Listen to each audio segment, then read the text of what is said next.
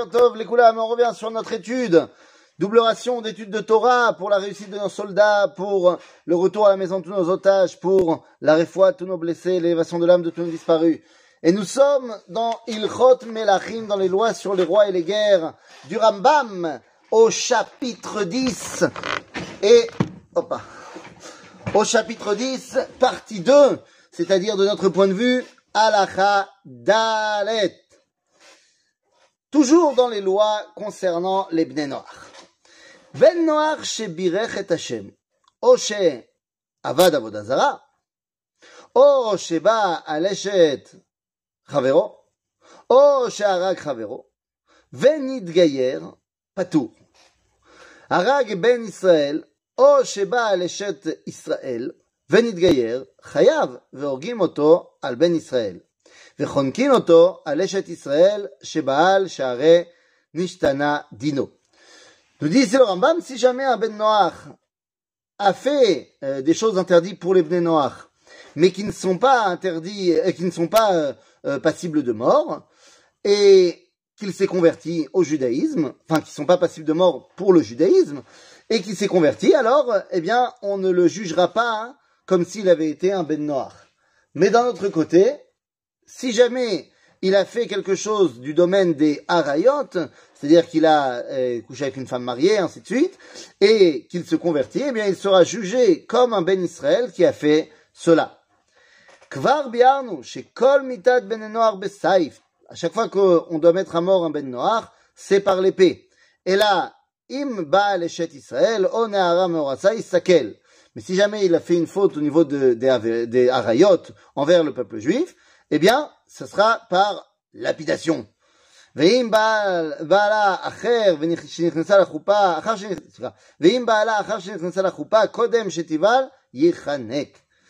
Bon, euh, de toute façon, que les choses soient bien claires, personne ne va tuer personne. C'est-à-dire que toutes ces lois de passible de mort ne sont pas mises en pratique dans les faits. C'est simplement pour montrer l'importance de cette loi-là.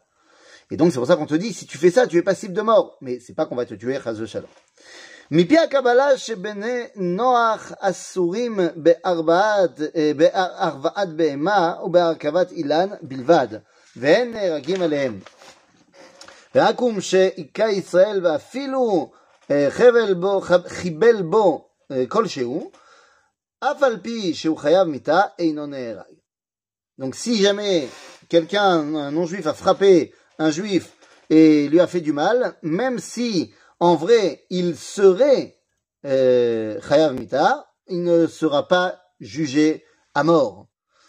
Hamila nitztava ba Avraham vezar'o bilvad, sheneemar ata vezarecha acharecha. יצא זרעו של ישמעאל שנאמר, יצא זרעו של ישמעאל שנאמר כי ביצחק יקרא לך זרע. ויצא עשיו שערי יצחק אמר ליעקב, ויתן לך את ברכת אברהם לך ולזרעך. מכלל שהוא לבדו וזרעו של אברהם, המחזיק בדתו ובדרכו הישרה. והם המחויבים במילה. C'est-à-dire que les seuls qui sont obligés de faire la Brit Mila, c'est les enfants de Abraham, Yitzhak et Yaakov.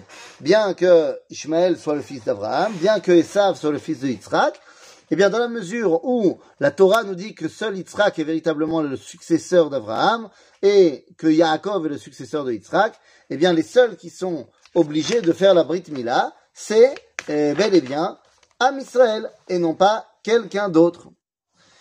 אמרו חכמים שבני ketura שהם זרעו של אברהם, שבא אחר ישמעאל ויצחק, חייבים במילה. והואיל ונתערבבו היום בני ישמעאל ובני קטורה, יתחייבו הכל bemila bashmini. Dis le c'est intéressant. On sait que les musulmans, fils d'Ishmaël, spirituellement du moins, eh bien font la Brit Mila. Mais en fait, nous dit le Rambam, les fils de Ketura, donc euh, la femme que Abraham a épousée après la mort de Sarah, qui est une femme légitime à 100%, et donc ses enfants sont Zaro, six enfants. Eh bien, eux doivent faire la Brit Mila à huit jours.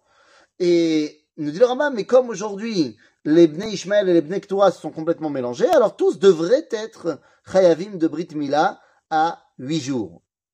Ça, aval, dans les faits, c'est pas ce qui se passe. Dans le monde musulman, on fait à 13 ans, et dans le monde euh, des Bnei Ketura, ben dans la mesure où on ne sait pas vraiment qui c'est, eh bien, il n'y a pas d'autres peuplades qui font systématiquement, enfin à ma connaissance, la Brit Mila. À bientôt les amis